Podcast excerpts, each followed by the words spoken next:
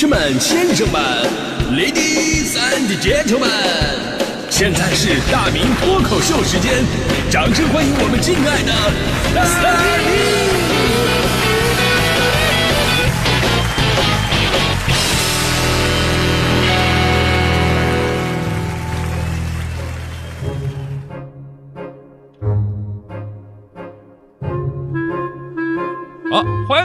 到今年的大明脱口秀，我是大明啊。今天咱们说的是收藏啊，这个收藏呢，给人第一个感觉就是特别高大上，因为近年来呀，你像什么文物热呀、考古热呀、收藏热、鉴宝热呀，带动了我国艺术品市场的快速发展，越来越多的人呢开始关注并且涉足艺术品收藏投资了。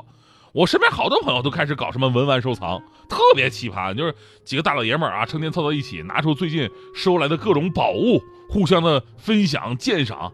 这说，哎，你看看我这英国回流的清代鼻烟壶，我拍卖会上我拍到的。旁边人说，哎呦，这得多少钱呢？一口价四十五。那个又拿出一个大玉镯子，哎，还是看看我的吧，哈，这是我一次偶然的机会得到的，大家伙帮帮我看真假。大伙又围上来，七嘴八舌。哎呀，这什么这个水啊，那个种的，什么一个舆论评价。然后又问了啊，你是什么偶然的机会得到的呢？那哥们儿说了，哎呀，这个公园套圈套的。确实挺偶然啊。啊，真的，我觉得你们一定要这个这些东西一定要这个收藏好啊。收藏好的意思就是收起来，赶紧藏好啊。千万别被人家看着，要不人家得笑死你，真的。现在人的投资观念跟方式潜移默化的发生了很大的改变。以前我们说啊，投资买房子，对吧？后来呢，说这个买红酒、炒七酒也很赚。很多朋友不知道哈，就我炒过一次七酒，价格呢跟现在市面上的呀能差三到五倍啊，这个变现比房子快多了。但后来呢，这个七酒涨价了，也没那么大利润了。然后又有人呢开始收藏这个什么古玩呐、字画啊。其实那天呢，我就跟大家伙感慨嘛，说为什么有钱人越来越有钱？因为同样是花钱，你看人家呢是花的多，但实际上人家是花钱等于挣钱，咱们是花钱的，那才是真的花钱。为什么这么说呢？咱就打个比方，比方说咱们买车，对吧？咱们买车买到手就折价百分之二十啊，那第二年折价更多。那人家买车呢，都奔着几百万、上千万的限量版买，哎，开着有面儿对吧？开了一段时间，人家一卖还能涨几十万。对吧？你看咱们买表强调的是性价比，再高性价比的手表，它到手它也不值钱了呀。那人家买表都什么贵买什么，什么理查德米勒啊，什么百达翡丽、捷克豹啊，买就买全球限量不超过三十只的。然后呢，戴完一卖又赚了几百万。你看，哎呀，其实富人们的游戏啊，我早就摸清楚规则了，特别简单，就是什么贵买什么，最后肯定赚钱。反正我都已经看透了，现在我就差启动资金了，我说。那什么，兄弟朋友们，谁能赞助我一下？就不用说我了，就连我们朴素的大迪同学都在研究，呃，收藏升值这事儿。前不久呢，又盯上了这个红木家具，说这玩意儿增值。那天大迪还跟我说呢，说挣钱呢赶不上花钱，必须得想办法投资，然后让我带他去买这个什么红木家具。他看好以后红木家具的一个升值空间。为什么找我呢？因为我住那地方，我现在住那个正好是咱们北京卖红木家具的那么一个地方，好多店上面都写着红木家具清仓大甩卖。呃，写了能好几年了，这个清仓也仓没清完。那天吧，我就带大迪过去了。大迪啊，真的是特别豪气，把自己这辈子所有的积蓄、所有的存款都取出来了，啊，要的就是这个气势。这样的话砍价他更有底气啊，现金在这呢嘛。然后当时到店里边，大迪把全部的家当往桌子上一放，喊了一声“梭哈”，多别拦网。所谓富贵险中求，一把梭不啰嗦啊。当时店里的店员都被大迪的气势给镇住了。后来老板过来了，老板拿起桌上的现金一开始数，数了数了好几遍，然后说：“那姐姐姐姐，那个对不起啊，姐咱咱咱这没有红木牙签产品 呢。你这要不你实在不行，你到路口那个两元店你去看一看呢。”所以我就想说啊，就是你们这些搞收藏的，不要把路给走歪了，对不对？像这种啊，就是抱着赚钱为目的的，他根本就不算是真正的收藏爱好者，顶多你是个投资人。真正的收藏爱好者是本身要对自己收藏的东西得喜欢，然后了解。真正的收藏爱好啊，不是说靠这个赚钱，而是能满足自己一直以来的一个小心愿，也让生活更有盼头。昨天有个新闻说，在云南昆明有一位三十八岁的手机达人，名叫陶立志，他最喜欢干的事儿啊，就是收藏手机。手机这东西我们都知道啊，就再好的手机它也是贬值的呀，对吧？因为本质上它就是个电子产品，没有太多的复杂工艺。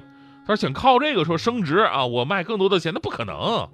但陶立志同学真的非常励志，十七年来花费了两百多万，收藏了上万台不同时期、品牌、型号的手机，多到什么地步了呢？就不夸张的说，就不管你是什么年龄段的人，你只要到他们家，你就能在他家里边找到自己当年用过的手机。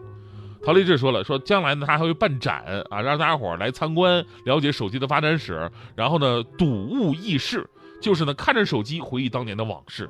你看看人家是多么有想法。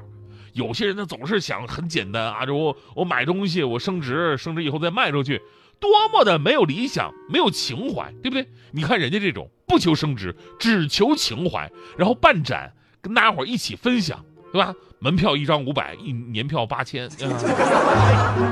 哎，为什么脑子里都是钱？大弟，你从我的身体里边赶紧出去！所以这事儿其实告诉我们道理啊。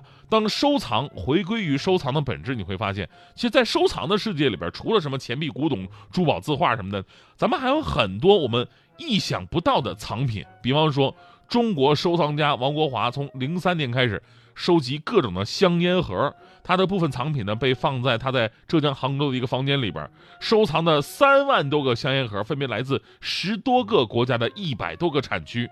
同样是买烟，你买出来一身烟瘾，人家买出了一种文化。无独有偶，日本的收藏家呢吉泽健一被称为火柴盒大王，他用了半个世纪的时间，搜集到世界上三十二个国家的火柴盒，一共六十六万个。你看看，人家这才是玩出了境界。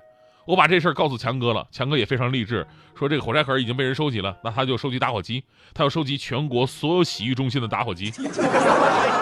还有收集钥匙的，中国的赵金龙收藏古今中外的钥匙有一万多种，其中最古老的是唐代的锁寒窗。有收集啤酒杯的，住在德国北部的库克斯港的农民海因里奇收藏有两万个啤酒杯，而非常神奇的是，他本人从来不喝啤酒。对吧？收藏两个字听起来挺高大上，其实我们每个人呢都可以当成生活当中的一种小乐趣。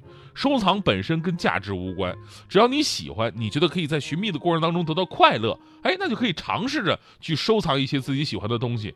等过段时间你再拿出来，哎，就会有些许的成就感了。人生本来就很枯燥，所以呢，给自己找点乐子就是个玩儿，对吧？当然了，如果说你遇到了一些特别神奇的东西，那就不要去想了，那能能赶紧收了，赶紧收了，真的啊！不瞒各位啊，虽然我本人我不玩什么文玩字画、珠宝首饰什么的，但是我们家里边有一样收藏啊，真的是比什么都珍贵。这是一面镜子，那这个镜子它并不是一个普通的镜子，《白雪公主》里的魔镜，你听说过吗？我这个就是啊，就非常神奇，非常神奇，是一面魔镜。就每当我对我们家这个镜子说：“魔镜，魔镜，告诉我谁是世界上最帅的男人？”哎，镜子里边直接就出现了我的脸。哎，这挺神奇啊，那个，对吧？然后呢，我还对镜子说：“镜子，镜子，这个我跟吴彦祖，我们俩人到底谁帅呢？”然后镜子依然出现的是我的脸。真的，我都服了，镜子太诚实了。那这么说吧，这么这么神奇的一个魔镜，我要各位。百八千的不贵吧？有朋友如果有意向的话，请完事私信联系我。